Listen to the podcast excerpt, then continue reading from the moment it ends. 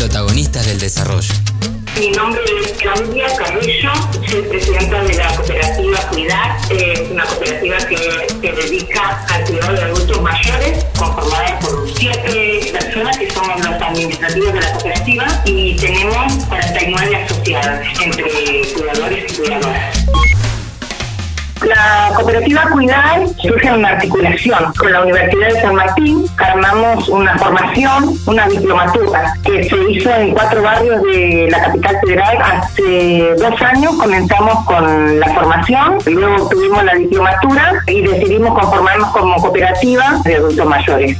El objetivo de nuestro cuidado es cuidarlo tratando de, bueno, de reconocer nuestros alcances y nuestros límites. No vamos a poder estar siempre y tratar de que ellos mantengan una autonomía de nosotras. Nuestro cuidado en el domicilio es tratar de que ellos estén más tiempo en su casa, demorar el hecho de que después tengan que ingresar a una residencia